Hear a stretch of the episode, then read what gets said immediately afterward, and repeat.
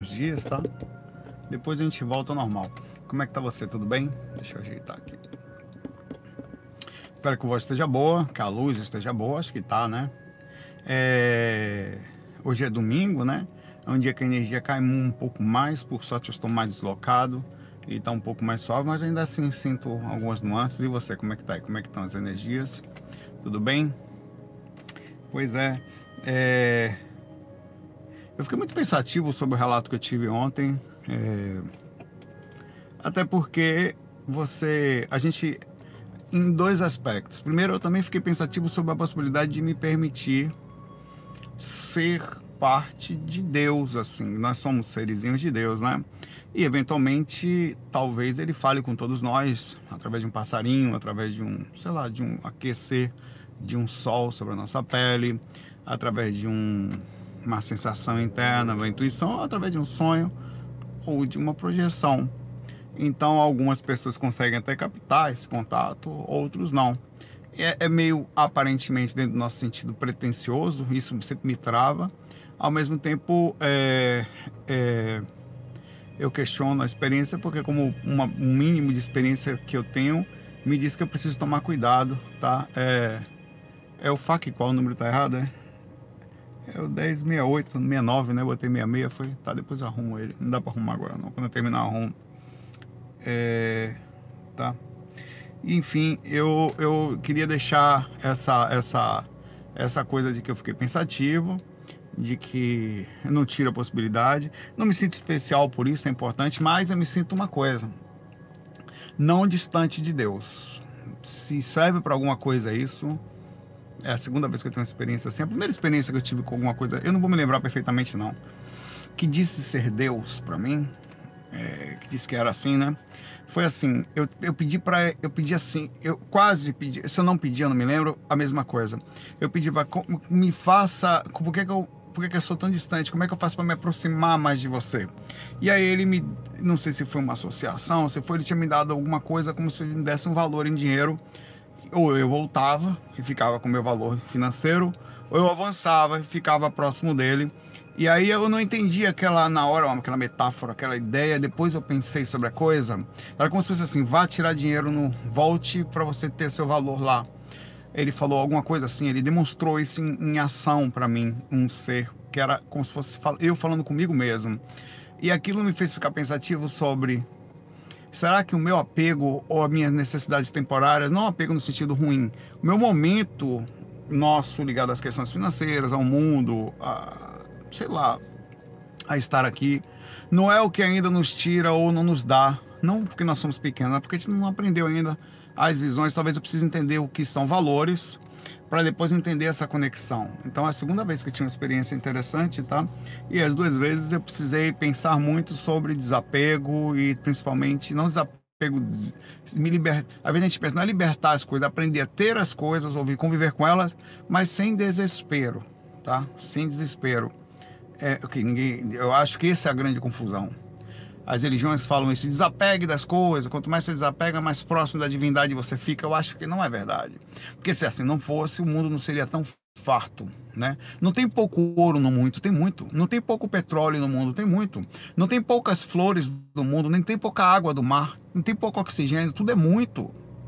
É a gente que vivendo num mundo como esse se apega a esse muito que em tese também é parte da própria criação, sei lá e se afasta da sensação da própria prosperidade que seria você ter muito Deus com você também. Isso são coisas que eu fiquei super pensativo. Hoje eu estou dividindo um pouco dos meus borbotões aqui, tá? Vamos lá. Vou pegar aqui as perguntinhas aqui. Nós estamos ouvindo a musiquinha. Me avisa se a musiquinha tá alta, tá? A Romei nunca disse que nunca foi respondida.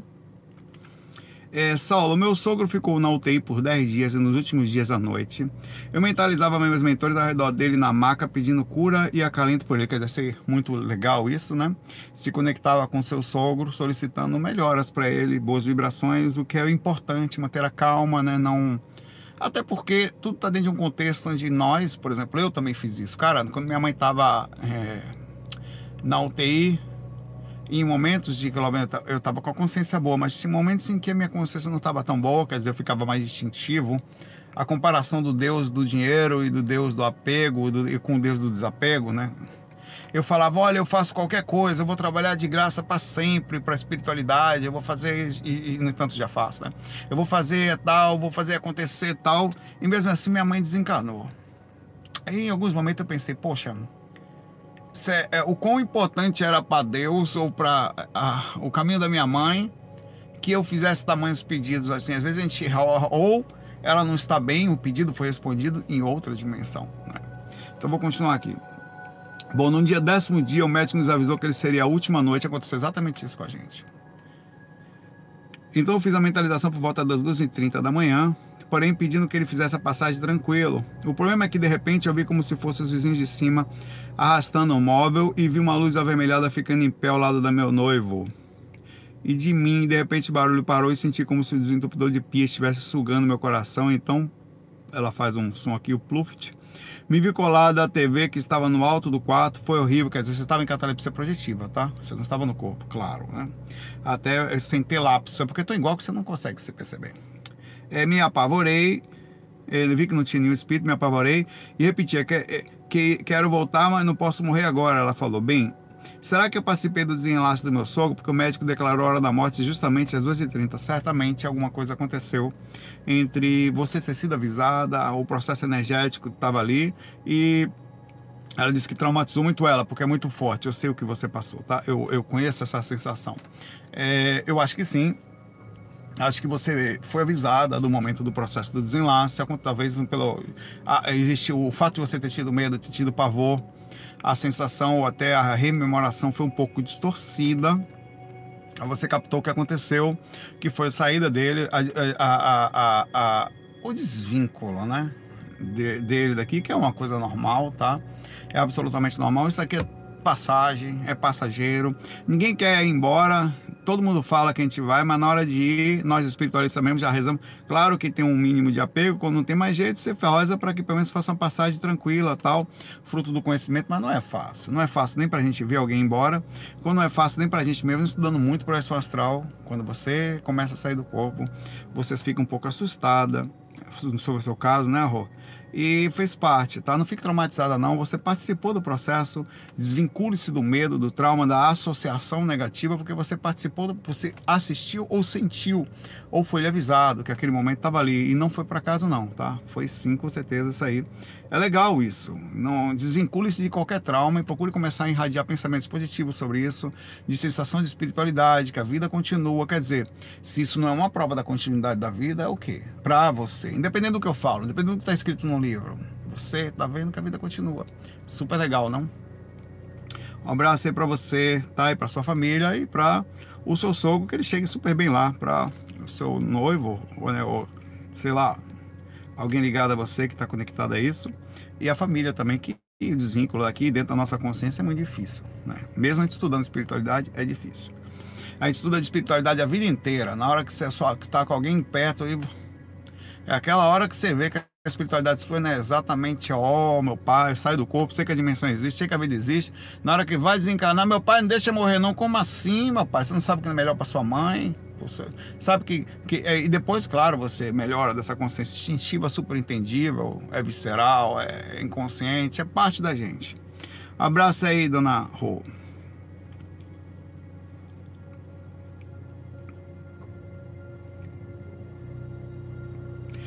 Olha aqui, ó, o Arramo disse que tá, ele está contando a história dele aqui, vou dividir aqui. Saulo, você me fez lembrar uma experiência. Eu sonhei que pegava uma carona em um Fusca e o motorista era Jesus. Esse é Jesus mesmo, humilde num fusquete. Eu não vi o rosto, só uma luz forte, mas ele conversava comigo e o trânsito estava muito ruim. Então eu questionei por que ele não estava usando BMW. Não, não, não. Porque ele não colocava logo no nosso destino e ele me respondeu que o importante não era chegar, o importante era o caminho. Olha que bonitinho, né? Quando acordei, percebi que estava na contramão, como época, por isso estava tão difícil dirigir talvez tenha a simbologia do processo, né? É de que às vezes ser uma pessoa legal, ser uma pessoa calma, ser uma pessoa compreensiva ou aproveitar o caminho sem desespero é ir no sentido geral, na utopia, quer dizer, na contramão, do que quase a maioria está fazendo, né? As pessoas estão desesperadas, desesperadas por amores, desesperadas por dinheiro, desesperadas por um monte de outros detalhes que a gente não sabe quais são. E com as pessoas que conseguem se manter calmas, espiritualistas, ou ser espiritualidade verdadeira, não aquela que você estuda, não aquela é ir na contramão do processo com todo, né não? Um abraço aí para você, tá? Muito legal seu sonho. Para mim, isso aqui foi um aviso, um contato direto com alguma coisa muito legal também, tá? Talvez algumas associações, obviamente, eu, eu sempre penso nisso, tá? Até minhas próprias experiências.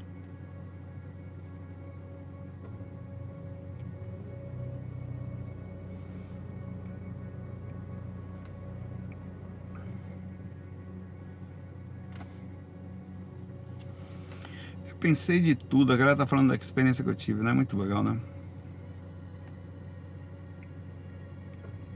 Danilo pergunta aqui, Saulo, você acha que procurar rememorar, escrever diariamente os nossos sonhos inconscientes ou qualquer coisa que você tiver, semiconsciente, consciente, aumenta a nossa capacidade de ganhar lucidez, acordar lá fora, aumenta. Não só é, anotar os sonhos, é treinar o cérebro a capital inconsciente, quer dizer, é bom, mas não só.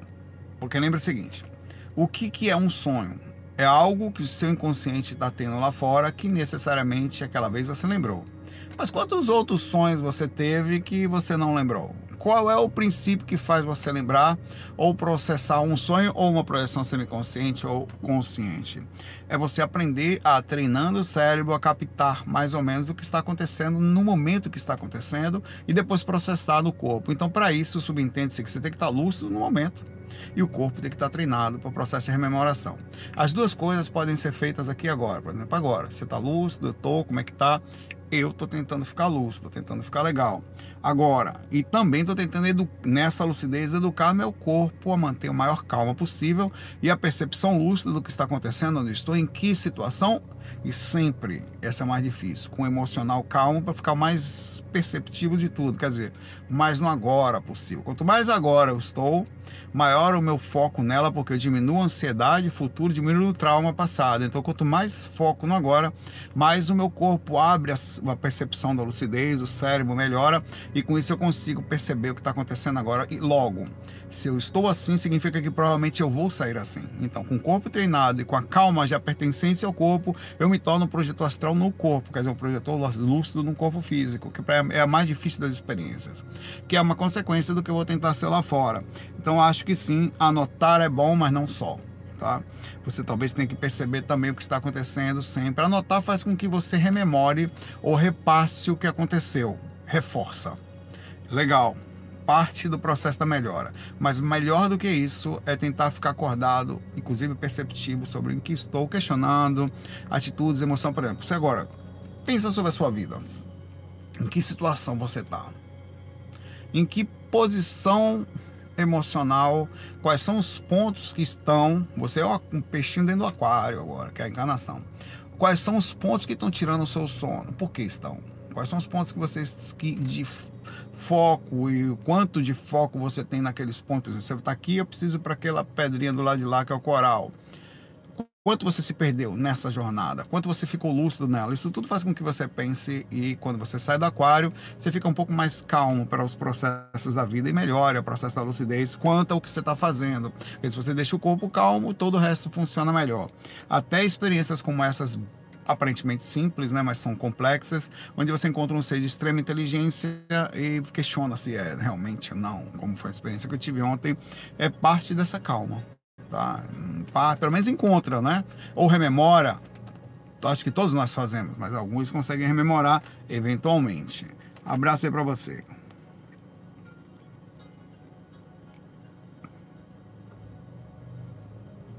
Ó Maria, Maria já falei isso algumas vezes, responderei de novo sem problema. Saulo nunca foi respondida. Quando você diz nas técnicas para pulsar a energia nos pés, o que realmente significa isso? Como devo imaginar a energia? Bom, essa é o grande processo que a gente fala sempre.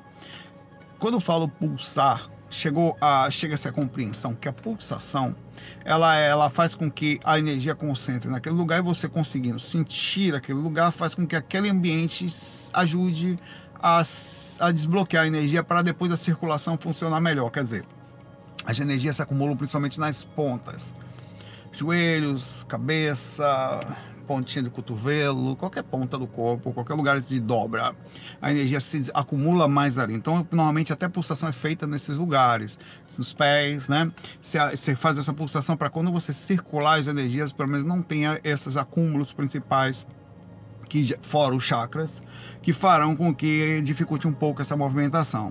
Então, esse é o fundamento da pulsação, tá? É, a, a, questão da visualização é que é um pouquinho mais complexa nem todas as pessoas visualizam, então você tem que tentar sentir. Nem todas as pessoas conseguem sentir. Aí que mora o problema. É aí que a gente está tentando trabalhar isso. É, e mesmo assim não vai atender outras pessoas, que nem todas as pessoas têm memórias. É, é, mas tem uma coisa, memória auditiva, digamos assim. Tem uma coisa de percepção de local. Por exemplo, imagina eu chego para você e falo, que é o que a gente vai fazer. Perceba que nos seus pés o som da pulsação é como se, é, é, perceba não só, observe que a, a, a, energia está nos seus pés agora. Não, não pense, não visualize, ela está.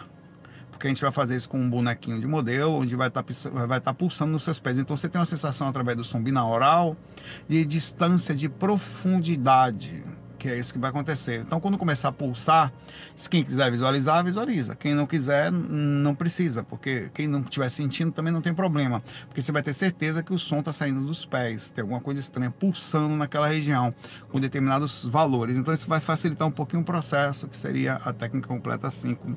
Vai facilitar um pouquinho mais o processo, diminuir essa necessidade ou essa palavra tão difícil que é visualizar essa ação, né? Um abraço para você, Maria.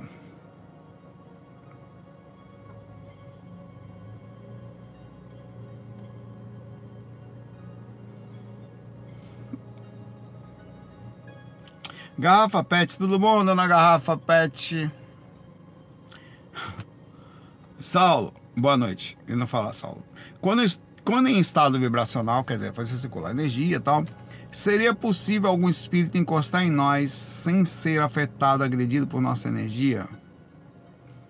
Exemplo, um mentor, assim, o mentor não vai ser agredido por sua energia, não se preocupe. Um espírito, qualquer outro de nível de evolução legal, consciencial, não vai ser. Como funciona, e também tem alguns outros detalhes que podem o estado vibracional não funcionar. O, a, o estado vibracional, ele tem um determinada vibra, ele tem um determinado, como é que eu frequência que pode variar até essa frequência.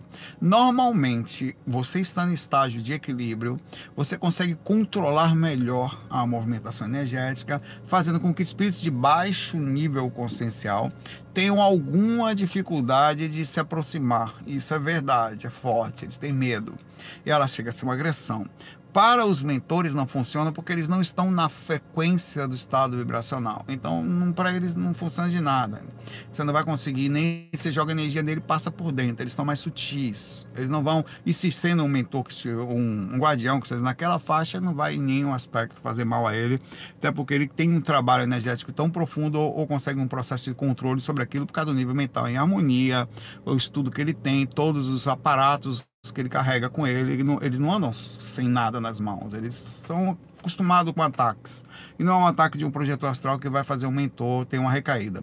Vai acontecer com espíritos que, estando em estágio de desarmonia, tentam se aproximar de um projetor que está harmonicamente em paz. Explico por que a, a, a desarmonia não vai fazer adiantar.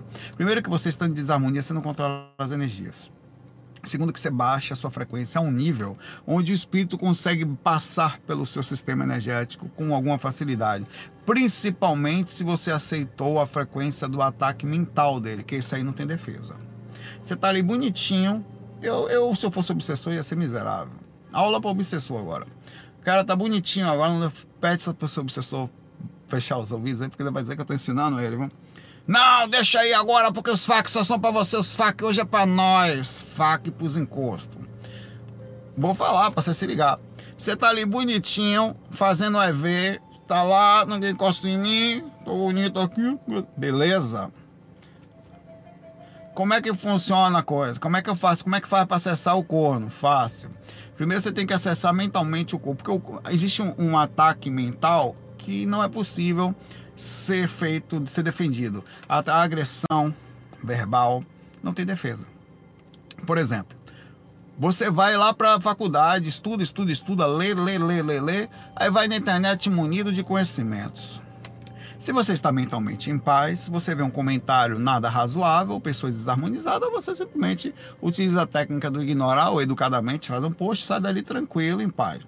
Mas se você começa a se doer, todo o seu conhecimento vai para o ralo, porque você começa a se tremer de raiva, você vai usar a própria vaidade, que é o conhecimento que você tem para tentar destruir a outra pessoa, então você já perdeu o foco de todo o processo do conhecimento e passou a usar o seu conhecimento para diminuição, já não é mais uma pessoa que usa o conhecimento para o bem, passou a usar ele até pelo processo de ganhar ou mostrar vantagem, é o que não funciona mais, ou até com raiva, quando você perde o foco principalmente da energia junto ao conhecimento.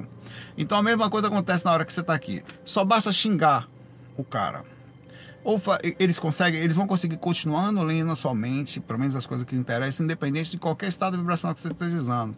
O espírito daqui, ele vai saber que você, por exemplo, sei lá, tá devendo uma pessoa, aprontou com uma outra e tal, daqui ele tá sabendo tudo. Que você em casa tá aqui tirando onda agora de bonzinho, mas tá não ajuda em casa.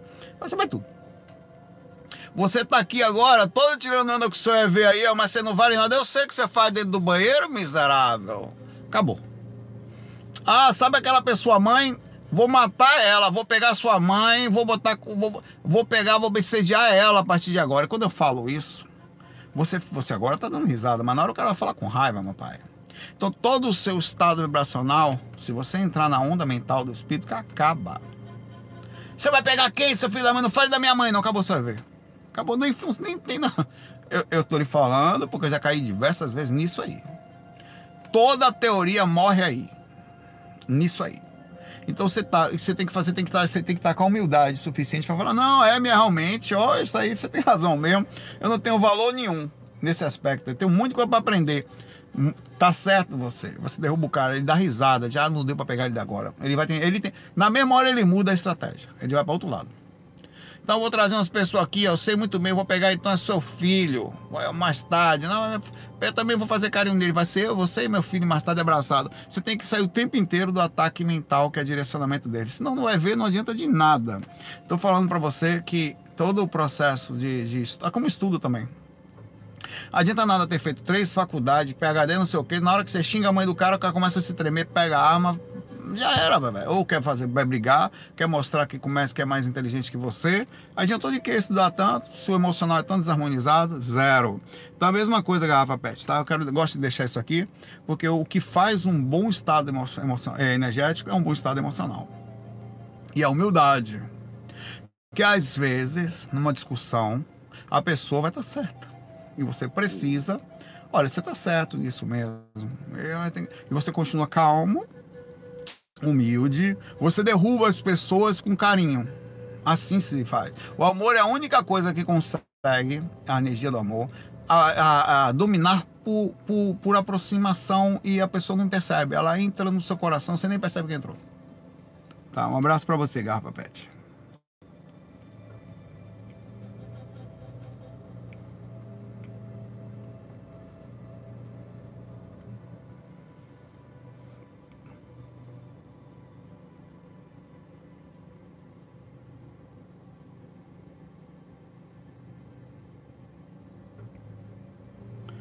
Felipe Esteves, tudo bom, Felipe?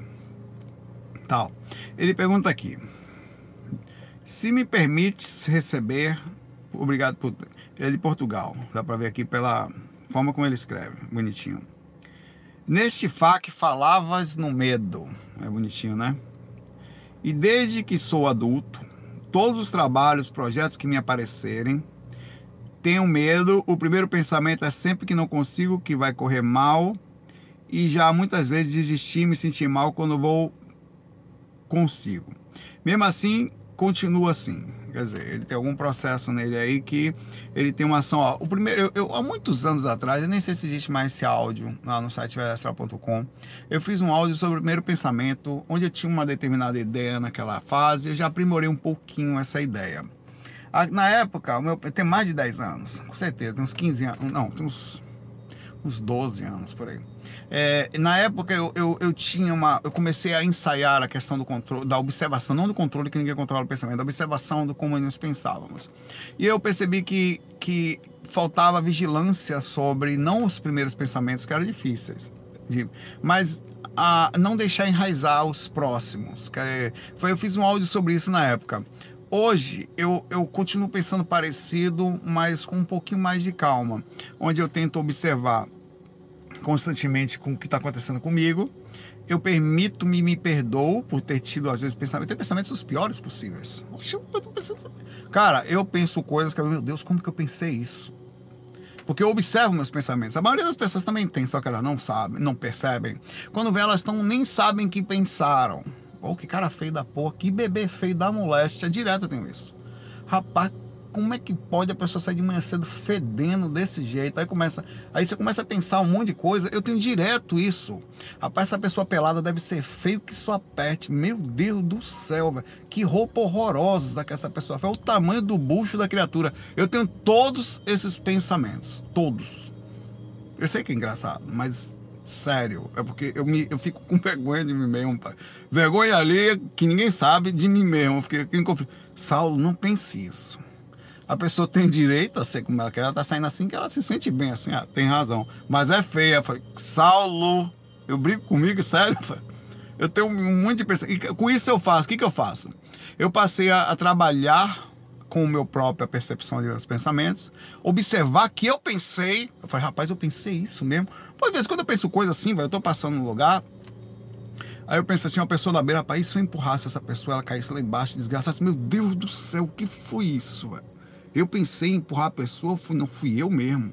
Por um segundo, eu pensei, essa, essas pessoas tá na minha mão, por um segundo eu podia. Ela... E eu penso nas esgramas todas, aí eu falo, não, beleza, esse foi meu pensamento. E eu, eu pensei isso mesmo, mas lógico que eu não vou fazer um negócio desse, né? Isso é só um pensamento que eu tive ali. Vamos agora direcionar para o lado positivo. Então, eu, eu tenho todo um aparato de, de detalhes de observação. Eu permito o primeiro, mas aí eu já. Eu, o que, que eu aprendi? É aí que foi o detalhe. Eu achava que eu não tinha que pensar nos próximos. É mais ou menos isso, sem enraizar, mas diferente. Eu deixo enraizar, porque não tem como, mas eu enraizo positivamente. Por exemplo, não, que nada peraí que eu vou até, vou, vou até dar um bom dia para essa pessoa, tal, vou mostrar, tudo bom, bom dia, você, animal, sabe, ela que eu pensei que empurrar ela do penhasco, né, tudo bom, como é que tá você, tudo bem? Aí eu então, sabe que eu queria te matar agora há pouco, mas eu tô dando um bom dia para você, tal, bonita a visão aqui, né, você podia ter caído aqui, se meu pensamento ali por um segundo, ela te matava, mas não, eu, o que que eu faço? Eu enraizo o pensamento negativo, que iria ser em princípio, e algo extremamente positivo. E com isso eu começo a brincar, eu comecei a me sentir bem com minha própria negatividade. Eu faço isso o tempo inteiro comigo tempo todo eu faço isso. Todas as vezes que eu vou ter um pensamento, eu permito-me ter, mas quando eu percebo, eu não sei qual é. Se é o primeiro, se é o segundo, se é o terceiro, se é o quarto. Em algum momento eu percebo que eu estou me sentindo mal por coisas que eu estou pensando. Eu estou pensando por quê? Ah, porque eu pensei naquela coisa, porque ainda diz, ah, tá, não. Se fosse assim, eu faço isso aqui, eu dou inserção, eu iria fazer a minha parte. Então eu transformo a negatividade em positividade e eu começo a me sentir bem. Foi o que eu fiz. Então, dica para você: nunca mais fuja do pensamento negativo. Nunca mais. Não, não posso pensar isso, não. Não. Você pensou, você vibrou. Mesmo sendo de obsessão, mesmo sendo a energia do ambiente que ele fez, você pensou aquilo. Então você direciona ele para ser. Finaliza a coisa, era negativa, por exemplo, as bonecas lá do filme do Round 6. Round 6. Eu já pensei, fiquei um tempão pensando, rapaz, se tivesse um jogo desse aqui, se a gente botasse os políticos para correr. Eu comecei a ver ali. Todos os miseráveis da, da, da, da área política, os 503 deputados, todos correndo ali. O tiro ia pegar em quem primeiro? Eu juro que eu tive esses pensamentos todos. Uh, eu falei, então a mulher que virava a cabeça logo para derrubar uns quatro de vez. E prazer da porra. Eu falei, não, rapaz, calma. Aí eu, eu eu direcionava, não, não, se a boneca pois é, e assim. Eu falei, não, rapaz, eu sei que eu quero matar esses caras, mas não é legal. Deixa os caras terem o seu próprio caminho. Eu já enraizei. Que eles respondam as suas próprias ações, não precisa ser uma boneca batatinha frita, um, dois, três, que vai matar os miseráveis. Aí eu já direciono logo e não faço, eu não deixo mais. Eu mesmo tendo um certo prazer, não vou mentir, eu falo, não, não é certo isso, tá certo, deixa pra lá. Eu não finjo que não pensei, eu direciono para um outro lado. Não, eles vão responder para suas ações, tá tudo bem e tal. Enfim, é assim que eu costumo pensar. A segunda pergunta dele, no astral, já várias vezes dou por mim a jogar a bola, mas fico muito lento e quase que tivesse dificuldade em correr. Bom, isso aqui é o seguinte: você não está no astral, ou você está é, no astral, perdão, com um lastreamento de energia muito forte, ou mais provavelmente na proximidade áurica. É, aliás, quem viu o filme aí, quem tá vendo, rapaz, tô só pela, pela, pela. A gente vai ver só pela bagunça que tem aí, né? Aí você vai ver o negócio ali. Você vai ver porque tá todo mundo assistindo. Vai, vou assistir essa porcaria também, vou ficar de fora. É? Não, modinha não, modinha os cambal, pô. Tá todo mundo vendo? Como assim, meu pai? Uma coisa, eu, eu, gosto de ver, saber o que tá acontecendo no mundo. Eu leio tudo. Aí assisti, assisti a primeira parte, assisti a segunda e não, não consegui, né? Tô com meio da segunda, na segunda parte lá. Onde os caras voltam, depois vocês vão assistir também lá. É, não vale a pena olhar, é bom, hum, interessante a cabeça do, do autor, né? É, e, e, na proximidade áurica, se você tentar correr, tiver um sonho, já sonhou que você tentou correr não conseguia, você tentava voar e nadava no ar, provavelmente, quase que na totalidade, você estava voando, perdão, sonhando dentro da faixa de atividade do cordão de prata, tá? E isso é por isso que você fica ali sonhando dentro dali, preso na aura, na proximidade áurica. E o sonho ali dentro é assim. Eu já, eu já tive muitos sonhos assim, como já vi pessoas dormindo com, assim, dentro da faixa. Muitas delas, pessoas da família. É, desde o começo das minhas experiências que essa, essa visão é comum, flutuando, dormindo. É, é assim que acontece. Ele, obrigado, abraço de Portugal, tal. Um abraço para todos vocês de Portugal. Gosto de vocês.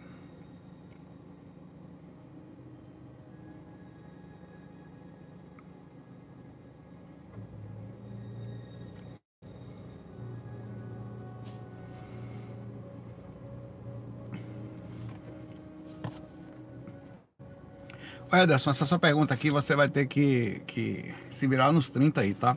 Porque a resposta é um pouco complexa, porque não tem uma resposta clara, porque depende de vários fatores. Primeiro que você não sabe o que está em estado. A pergunta dele.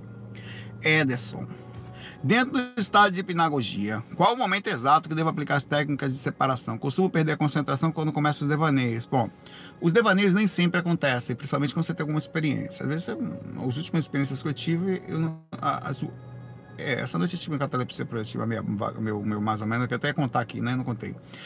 O espírito tava me puxando aqui, eu esqueci de contar no começo aqui. Oh.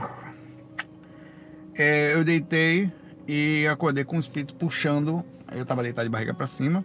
Ele puxando, ele, ele passou a mão por cima de mim assim e puxava pra cá. Vem, vem, vem, vem, vem. Eu acordei com aquele negócio, vem, vem despertei a consciência ali. Eu estava consciente, mas eu sei lá, acho que começou a baixar a consciência. Eu cheguei, não cheguei a ficar totalmente consciente. Quando eu percebi, eu, minha frequência mental, processo da saída, entrou na faixa do espírito e eu comecei a ouvir o espírito fazer isso que já estava fazendo um tempão. Eu fiquei agoniado porque eu saí simplesmente de, um, de, um, meio que de uma pequena sonolência para um vem, vem. Achei que era uma pessoa, mas não era, era o espírito. O que, que você quer? O que, que você quer? Falava, não ouvia minha voz, né? O que você quer? Que você quer novo? Você sabe que você tem catalepsia projetiva, se você fala, não sai a voz. Porque você está interiorizado, a voz está saindo no astral e você não consegue ainda, por estar interiorizado, ouvir o que o corpo astral está falando direito. Você sabe o que está falando, mas não está saindo som nenhum. Aí o espírito falava comigo, eu ouvia sutilmente aquela coisa que tal, ah, tá precisando de ajuda, tal, peraí, fica lá fora, que eu vou sair agonia danada, acabei, não sei o que foi que aconteceu. Perdi a consciência nesse processo. É, ele costuma perder a concentração quando começa os devaneios. Bom, é difícil saber, acabei de explicar por quê, a hora que a hipnagogia acontece, quer dizer, a hora que você entra no ponto X, porque às vezes você está indo, está indo, às vezes você já está lá e nem percebe. E perde a consciência ali por falta de costume, por, por não observação das coisas, é muito variável isso. Então, na hora que você se vê em catalepsia projetiva, o que você sente é aquela. é um transe. O transe da projeção é a hora que você começa a pensar. Às vezes, cara, você nem tem catalepsia projetiva tá deitado, tá deitado, tá deitado, já está no corpo astral, já passou consciência pro corpo astral. Você às vezes assim, pô, será que eu tô fora do corpo, velho? Pô, que estranho, tá tudo igual. Pô, acho que eu tô, tô com sono incrível, que coisa incrível. Deixa eu tentar levantar. Aí levanto e levanto no corpo astral. Então é difícil dizer. Por isso, eu, isso que eu tô falando, muitas pessoas estão se identificando, que elas não sabem a hora que está lá, você não sabe. Então a observação é que é tão igual que você não sabe que está fora do corpo. Então você não sabe, porque às vezes não tem esse, essa, você não perde a consciência, às vezes a consciência é, fica contínua. Acontece muito comigo isso. Depende de vários fatores. Eu percebo que quando eu trabalho menos as técnicas, isso acontece mais, porém eu fico preso em catalepsia projetiva. Quando eu trabalho mais as técnicas, eu costumo ficar lúcido e não percebo que fiquei lúcido, fruto dessa, dessa, dessa liberdade espiritual que acontece tão sutilmente que você fica ali, acaba o sono te pega, você meio que dorme, meio que acorda, quando você acorda, você acorda fora do corpo, nem sabe como foi que saiu. Tá? É, é, é treino, as duas coisas são treinos. Um abraço aí para você, tá? tem que, tem que pegar o feeling aí, velho. Não dá para explicar isso. Começar a perceber melhor.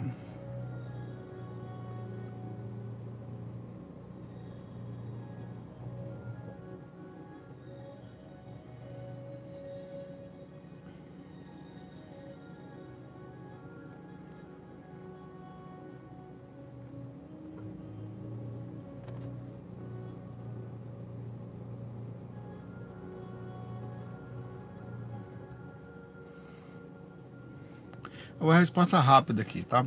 Lendário das artes xamânicas. Tá, porra. É um ninja índio. Nunca fui respondido. Saulo, na esterilização de energias dentro de casa, com o intuito de fazer uma autolimpeza energética, pode fazer com que as energias da casa e das pessoas sejam afetadas de forma negativa? Não. Pode parecer-se negativa, explico. Se sim, como fazer a esterilização de afetar de forma sem se afetar? Não, não tem como. Porque assim, veja só. Mesmo nós sendo projetores, com alguma experiência, você pode não ser um projetor astral regular, mas você tem alguma experiência de, de, pelo menos de ouvir, né? Ou tem uma experiência ou outra catalepsia projetiva. Mesmo hoje aqui nós tivemos pessoas que falaram que tiveram experiência, como uma moça que estava com o pai, um sogro na UTI e teve medo. Quer dizer, o medo é uma interpretação de inexperiência. Não tem experiência, você tem medo perfeitamente entendível. Experiência física, cerebral, o corpo não está apto, a consciência não adaptou aí nas informações a ponto de transmitir calma para o corpo, o cérebro tem. Então, por que, que eu estou falando isso? Porque você vai começar a trabalhar as energias e uma pessoa que está dormindo ao seu lado, ela não tem consciência de projeção astral. Aí o que, que acontece? Você começou a mexer as energias, você mexe a energia daquela pessoa. Como ela não tem consciência, aura próxima significa modificação natural por proximidade, por indução. Aproximou, alterou. Uma pessoa só de. Tem gente que vem dormir perto do projetor, tem pesadelo, diz que nunca mais durmo perto dessa pessoa, que eu durmo perto, tem pesadelo. Não. Você não tem pesadelo. Você tem aumento das suas percepções, interpretação de pesadelo por falta de experiência. Então, não é negativo, é aparentemente psicologicamente negativo. Você não está fazendo mal para ninguém. As pessoas é que, estando despreparadas, estão acessando partes da sua própria espiritualidade, das situações espirituais, aumentando um pouquinho a sensibilidade, junto com falta de conhecimento, retornerismo, a associação cerebral posterior, que seria negativa, uma experiência você não dorme direito, se bate a noite inteira. Então parece ser negativo, mas não é. O que você está fazendo é tirando um pouco da sonolência dessas pessoas. Como elas começam a perceber um pouquinho mais, por que, que as pessoas não conseguem dormir de barriga para cima? Porque tem pesadelos. Por que, que ela tem pesadelo? Ao dormir de barriga para cima, você aumenta sua percepção, independente da proximidade áurica por, por indução, por acoplamento áurico aumenta a sua lucidez, você tem dificuldade, você começa a perceber a movimentação espiritual, energia estranha, espírito andando no quarto, espírito sentando na cama, energia do ambiente, peso, angústia, tudo você está percebendo. Então o que, é que ela faz? Ela vira de barriga para baixo, bota se cobre, cabeça cobre até a cabeça, para poder diminuir as percepções e parecer ter uma sensação de conforto que na verdade nada mais é do que a inconsciência. Tá tudo igual mas ela tem uma sensação psicológica de conforto. Então você não está fazendo nada negativo para sua casa, tá? No sentido negativo, tem uma outra coisa que pode acontecer que eu não posso deixar de falar. Quando você começa a mexer as energias dentro de casa, você pode estar tá mexendo com espíritos. Ali é uma outra, aí é outra, rola em outra thread. Isso pode acontecer concomitantemente ou separadamente, isoladamente. Uma coisa pode acontecer dependendo da outra, ou juntos. Um espírito está acostumado a manter a ordem dentro de casa espíritos nos sentem donos da gente, obsessores e tal. Quando você começa a mexer as energias, você começa não só a movimentar e dificultar a forma como ele atuava ali, como trazer mentores para dentro de casa que não estavam acostumados a vir com tanta assiduidade e mexer tamanhas energias por portas que você está abrindo você começa a mexer as energias, automaticamente você pode estar tá fazendo uma alteração ali no processo e fazer com que se utilize a casa, até um processo de desobsessão aconteça por causa desse processo. Então o espírito que estava dentro da sua casa, ele começa a perder um pouco de poder sobre as outras pessoas e aí ele vai, duas coisas acontecem. É um processo obsessivo sobre você, diretamente, ou um processo obsessivo por tabela, onde ele pega as outras pessoas e aí parece que as outras pessoas passaram a ficar mais de mau humor por causa do que você está fazendo dentro de casa, mas ainda assim, o que você está fazendo é como uma pessoa, por exemplo, que tenha bicho dentro de casa e você passe um desinfetante, limpe a casa e os bichos se incomodem com o processo, tá? Quem é essa pessoa para passar desinfetante dentro de casa? Nós estávamos acostumados a ver, os bichos estavam acostumados a ver dentro de casa. Então há uma sensação de piora, mas não é piora. É importante falar isso para que isso também é parte do processo. Nem uma coisa nem outra é negativo. O que é negativo é você está mexendo nos bastidores, parece negativo, mas não é. Tá? Mas você só está percebendo. Se você está fazendo uma coisa positiva e está rodando na repercussão negativa, ou é esse processo que eu estou lhe falando da inconsciência, ou tem boi na linha, né? Um abraço aí.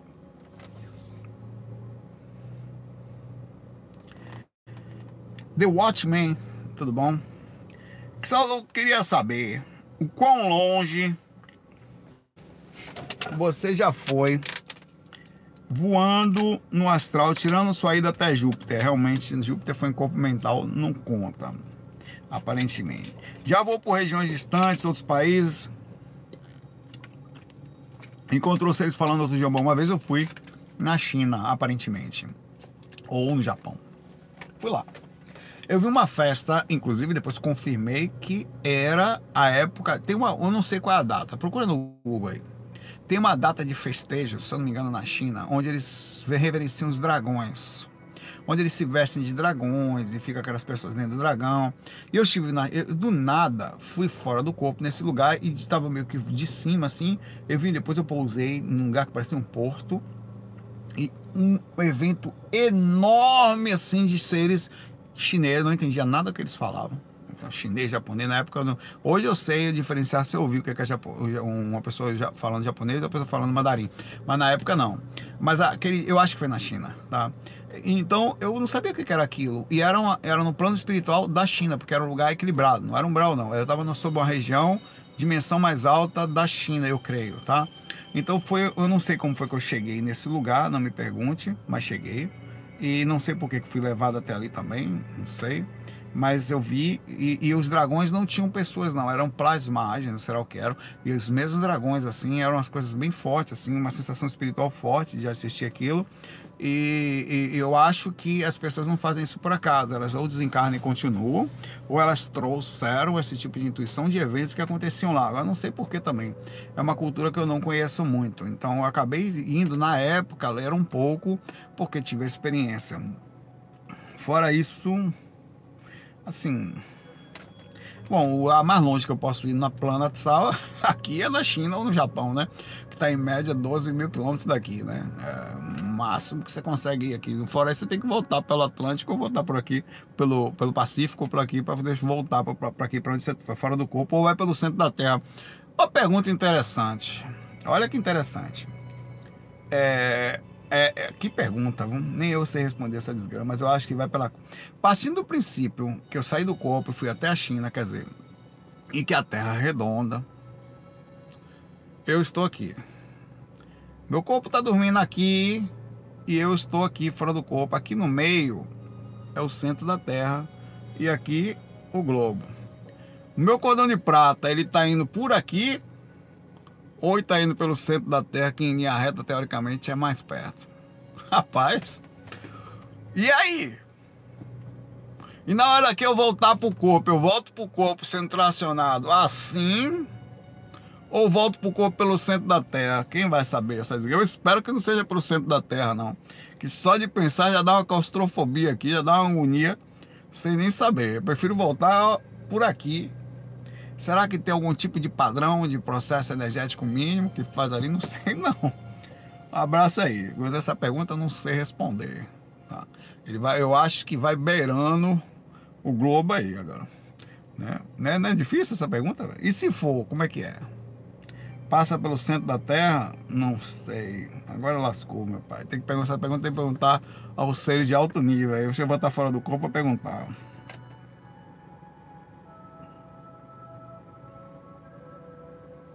Ainda bem que ninguém nunca fez essa pergunta para mim, porque ia ser barril, velho. Eu, fuso aqui tá pesado.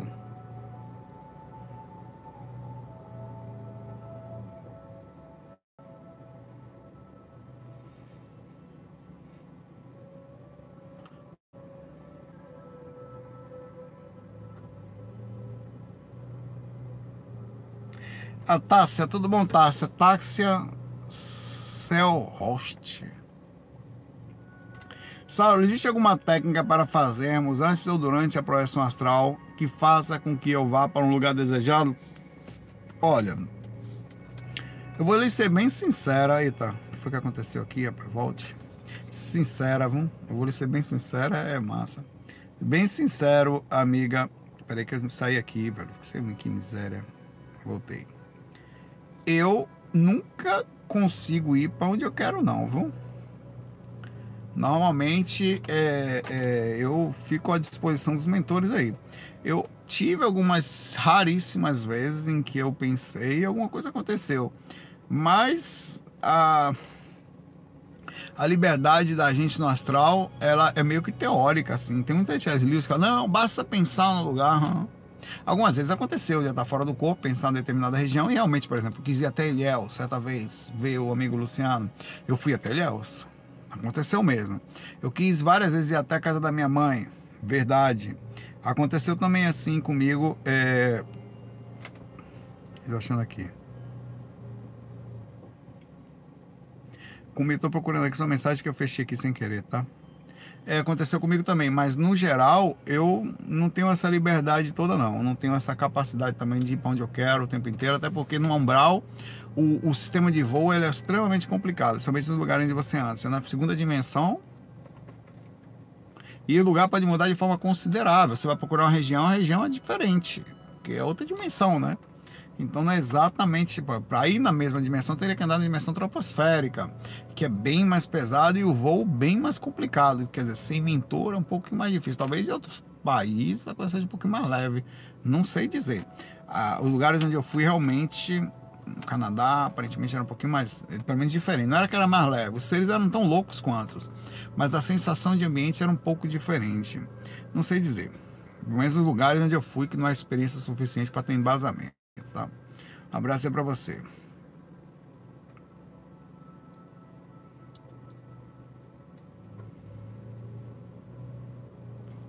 Como é, rapaz? falou uma vez li no livro dos espíritos, uma vez li um livro, perdão, que espíritos podem causar perturbação em voos de aviões, que inclusive uma legião de proteção falando já. Bom, no livro, se não me engano, é, Iniciação à Viagem Astral, tem tanto um ataque a ônibus como tem um ataque a, a, a, a inclusive tentaram fazer o motorista do ônibus dormir se vocês forem ver lá, tem um relato que fala isso, onde eh, eles tentam complicar a situação do, do dali por causa de uma pessoa. Tinha uma pessoa dentro, uma, observe que coisa incrível. No livro, tinha uma pessoa ruim dentro do ônibus, assim, que era uma horda de espíritos de umbralinos super pesados, estavam ali para matar aquela pessoa. Todos iam junto ali.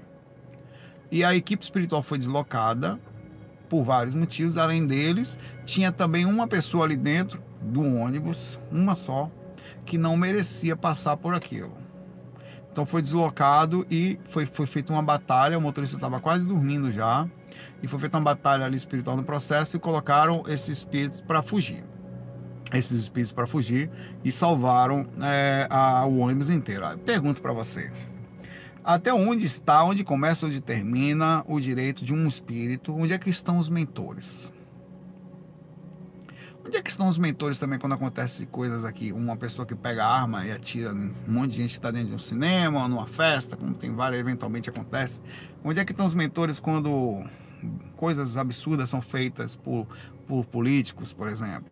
Se você parar para ver, eu acho que eles estão sempre atuando, mas tem um limite para atuação onde sempre vai acontecer de alguma forma, através do processo do livre-arbítrio, algumas reações e algumas repercussões de estar aqui, né? É lógico que se você está numa vibração muito boa, sempre, é tão importante isso não só para você, como o exemplo desse livro, que o espírito, uma equipe super importante, foi a equipe de Miramês, deslocada para aquele lugar por causa de uma pessoa. Quer dizer, uma, assim como todos iam, entre aspas, desencarnar por causa de um miserável, uma pessoa que estava lá, entre aspas, não quero fazer o julgamento raso, mas era uma pessoa que não era boa, uma boa salvou todas as outras. Aí você começa a pensar que a sua vibração positiva ou o seu merecimento, ele não é só bom para você, ele é bom para quem você está andando ao lado, até numa viagem de pessoas que nem você conhece. Então, a magnetismo está aí também, no processo mais profundo que a gente entende. E talvez tenha gente que, não sendo na neutralidade, pensemos. Você não faz nem o bem nem o mal, vive sua vida mais ou menos. Que tipo de regalia, entre aspas, um nome está um pouco pesado, mas tipo de merecimento você teria para que uma equipe espiritual fosse deslocada, para que uma coisa, um, sei lá, um ataque espiritual desse, você está viajando um ônibus. Dentro do ônibus tem um ataque espiritual fruto de algum outro ser que está lá dentro. Você não tendo nenhum tipo de merecimento, ou crédito, ou ração, ou importância relevante sobre as suas próprias atitudes em função da sua vida, quer dizer, uma vida sem julgar, sem diminuir, mas uma vida mais voltada à própria pessoa, será que uma equipe espiritual seria deslocada para proteger você? Qual é o princípio que faz grupos espirituais deslocarem? Ah, mas é inocente, sim. Você assume várias consequências quando você nasce. Uma delas são os riscos, tá? É muito relativo onde começa, onde termina isso aqui. Mas o fato é que o fato de você também fazer coisas boas não quer dizer que sempre, porque às vezes pode acontecer uma coisa, por exemplo, a gente pode fazer um comentário muito maldoso quando você pega uma pessoa que está com uma determinada doença, dizer que é karma, cadê os espíritos nessa situação? Ninguém sabe onde começa, onde termina as situações, inclusive situações de vidas passadas, atitudes que foram feitas, ninguém sabe. Então não se, não se faz análises tão superficiais aqui. É, eu acho que tem espíritos que atacam o tempo inteiro todos os lados, velho muita gente está aí. Tem gente que, bom, o, o, eu conheço pessoas que eu já falei até no último FAQ que nem dirigem por causa da própria espiritualidade, da mediunidade e do assédio. O Wagner Bolt foi falado para ele, segundo ele, ele me disse, que ele não pode dirigir. Tamanho é o assédio e o processo da clarividência em cima dele, que ele nem dirigir pode, que ele pode vir a, a, a ter um processo de desencarne, desencarne mesmo. Não dá para saber não, velho. Abraço aí para você.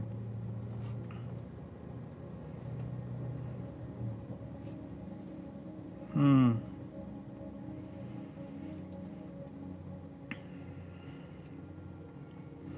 Jane, tudo bom, Jane? Oi, Saulo. Fui respondido uma vez, certo? Eu tenho um filho de coração de 43 anos, quase a minha idade. Dependente de drogas, quero ajudar ele, mas ele não aceita. Devo desistir? O que acontece com o mentor nesses casos? Grata, olha, Jane. É, a gente deve tentar tentar fazer o nosso melhor sempre, é, mesmo que a pessoa não aceite, nós devemos sempre tentar, enquanto em curso, fazer nossa parte. Às vezes, devemos ter um pouco de sensatez quanto ao processo. Nós não podemos salvar as pessoas delas mesmas. Há uma tentativa, olha, marcar um psicólogo, um grupo de especial desses que os lugares que cuidam de pessoas drogadas, que são grupos que fazem, que se juntam e tem todo um processo psicológico preparado, onde eles conversam, onde são vários, onde tem ali, ó, estou há 10 dias sem usar drogas, estou há 3 meses, eles começam falando assim, os grupos se encontram, tá? Você tenta fazer sua parte, levar, estar junto, mas mesmo assim não é garantia que você vai salvá-los. E outra coisa, Jane, você, apesar de estar contigo, apesar de ter, claro, existem responsabilidades que nos pertencem, a palavra é responsabilidade, tá? Enquanto juntos, nós temos alguma responsabilidade, mas não culpa. Nós podemos ter algumas, ou estar perto de alguém, tentar fazer sempre a nossa parte. O que, eu posso fazer pela pessoa? Eu estou eu fazendo pelo menos minimamente alguma coisa? É, será que tipo de ação eu posso fazer para alguém que está com isso? Se a pessoa não aceita, eu, eu, por exemplo, vou ser bem sincero com você, eu não sinto absolutamente nenhuma culpa sobre minha mãe ter desencarnado fruto de câncer por ter fumado tanto. Nós, até porque também tentamos.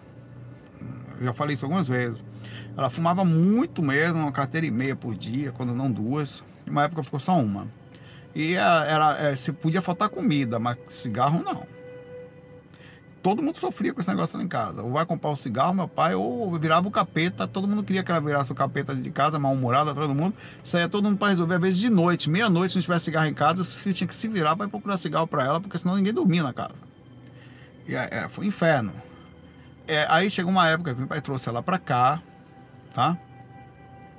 É, é, levamos no psiquiatra, começou a tomar um remédio, percebemos que ela tomava, fumava justamente pelo processo de desarmonia. Ela passou, ficou, foi a única vez da vida que ela passou seis meses sem fumar. Decidiu sozinha voltar a fumar, sem que eu soubesse. Foi escondido. Quando eu soube, e aí dos meus irmãos que falassem para mim, tá? Voltou a fumar sozinha e desencanou sozinha, porque quis, não conseguiu parar e parou de tomar remédio também sem que eu soubesse que ela tinha parado. Ela decidiu que uma dor de cabeça que ela estava tendo era o remédio. Aí desse parou. Aí o que, que aconteceu? Na parada ela tem um embarque emocional que você não pode parar de ver, você sabe disso, né? Somente questões psiquiátricas e tal. Não aguentou, voltou a fumar por causa daquilo. Aí, assim, nós tentamos, nós fizemos o que foi possível é, dentro disso aí. Agora, não existe a menor responsabilidade, assim. Nós sentimos muito, mas culpa zero. Era dela isso. A pertencia. A mesma coisa eu digo para você. Faça o que for possível, tá? Se aproxime, tente ajudar, é, é, veja as questões da pessoa. Mas no final, a, o ruim disso é que as pessoas não percebem, tá? Seu filho deveria saber disso. Que algo como esse, algo como um vício, não é uma coisa da sua vida. É um puta de um egoísmo a palavra é essa mesmo, é um puta de um egoísmo. Que quando você cai, quando você está viciado, quando você está sem cigarro, que perturba todo mundo da família, quando você está sem sua droga, que enche o saco de todo mundo da família, quando está sem sua bebida, tonto, que fica nervoso, enche o saco de todo mundo da família, você está perturbando todo mundo dentro de casa, traz espírito ruim para dentro de casa, e quando você cair no hospital, essa pessoa vai lá ter que lhe visitar, não vai dormir direito por sua causa.